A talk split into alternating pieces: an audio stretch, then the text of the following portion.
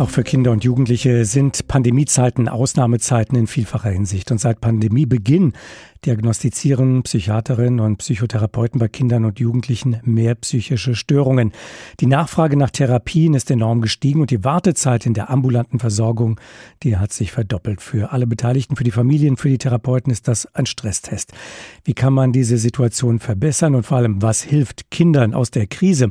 Gesprochen habe ich darüber mit Professorin Christine Freitag. Sie ist Direktorin der Klinik für Psychiatrie, Psychosomatik und Psychotherapie des Kindes- und Jugendalters am Uniklinikum Frankfurt. Und ich wollte von ihr wissen, noch morgen bis morgen diskutieren Sie ja gemeinsam mit Ihren Fachkolleginnen und Kollegen die Lage auf dem Kongress der Deutschen Gesellschaft für Kinder- und Jugendpsychiatrie. Was ist da Ihr Eindruck?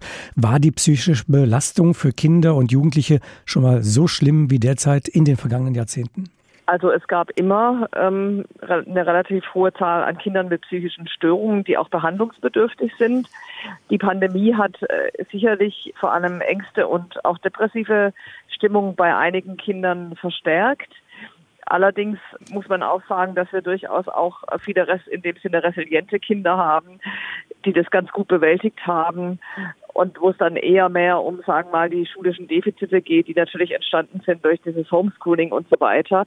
Ähm, das heißt, man muss letztlich differenzieren. Es ist nicht so, dass alle Kinder und Jugendlichen unter der Situation so gelitten haben, dass sie eine schwere psychische Störung entwickelt haben. Aber natürlich gibt es einige, wo sich die Störung deutlich, also wo die natürlich mit, äh, mit beeinflusst wurde durch die Pandemie. Dann ja. schauen wir uns die mal an. Viele Störungen wie Depressionen, Angststörungen, Schlafstörungen oder auch Medienabhängigkeit sind ja zum Teil durch die Pandemie ausgelöst oder begünstigt worden, verstärkt worden. Wie kann man diesen Kindern und Jugendlichen aus Ihrer Sicht helfen, wenn die Wartezeiten etwa auf einen Therapieplatz ja doch so lang sind?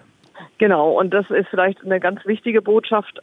Es braucht jetzt nicht jedes Kind, was irgendwo in einem der Bereiche mal Symptome entwickelt hat oder auch vielleicht Schwierigkeiten hat, sofort eine Einzeltherapie, die dann über Monate geht. Das ist tatsächlich nicht notwendig. Psychotherapien sollten vor allem die Kinder kriegen, die äh, schwerer betroffen sind, ja, die auch wirklich viele Dinge, also wie zum Beispiel Schulbesuch nicht mehr so gut hinbekommen.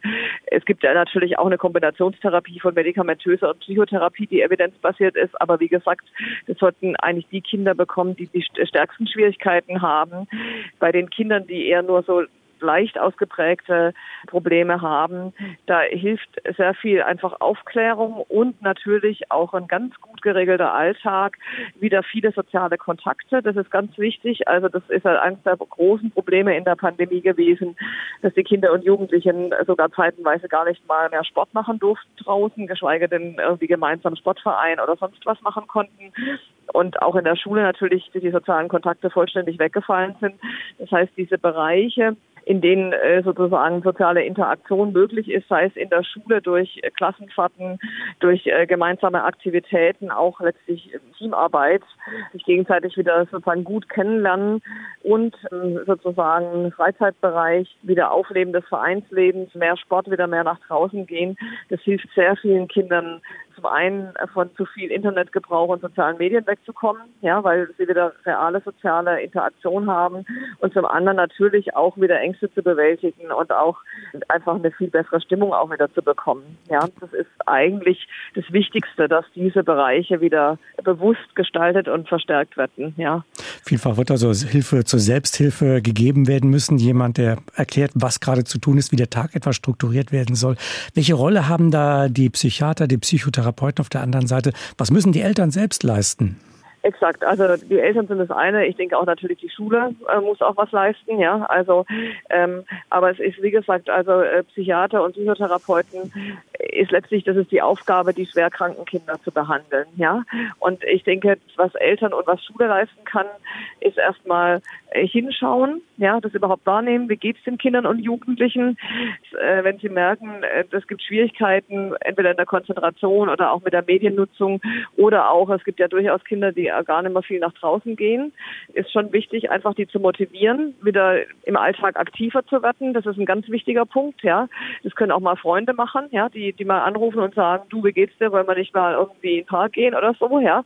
Also schon, schon da fängt es an, äh, dass man sich gegenseitig unterstützen kann, so, so Tiefs auch irgendwo gut äh, gemeinsam zu überstehen.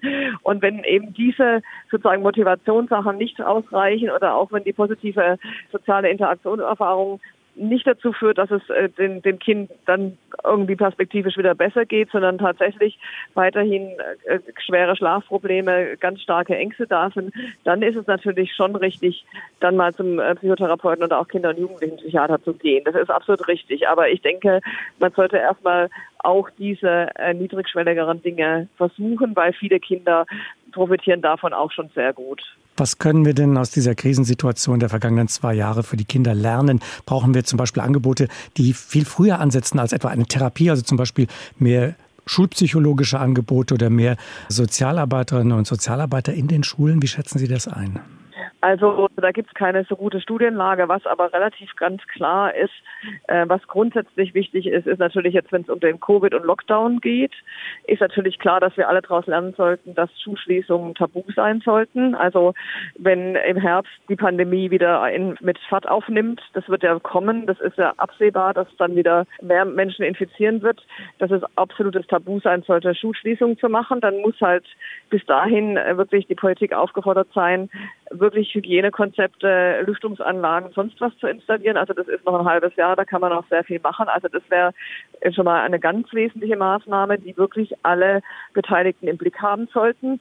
Der normale Unterricht sollte ganz normal weiterlaufen. Das ist auch ganz wichtig. Also die, die Lehrer sollten auch natürlich ganz normal unterrichten und auch den Kindern was beibringen, weil das ist natürlich auch eine Förderung der Selbstwirksamkeit und der Kompetenz, wenn ein Kind Schulerfolg hat, ja. Und die anderen Aspekte sind natürlich, was äh, das allgemeine Schulklima anbelangt. Das ist jetzt was ganz unabhängig von der Pandemie.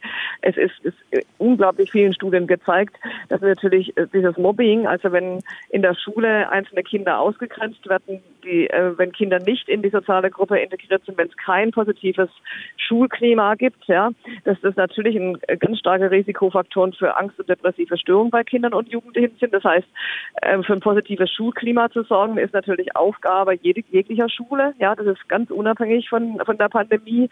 Und dann kann man natürlich schon zusätzlich für Kinder, die wirklich jetzt sehr äh, viel auch noch individuelle Belastung haben, durchaus auch Schulpsychologen zur Beratung heranziehen.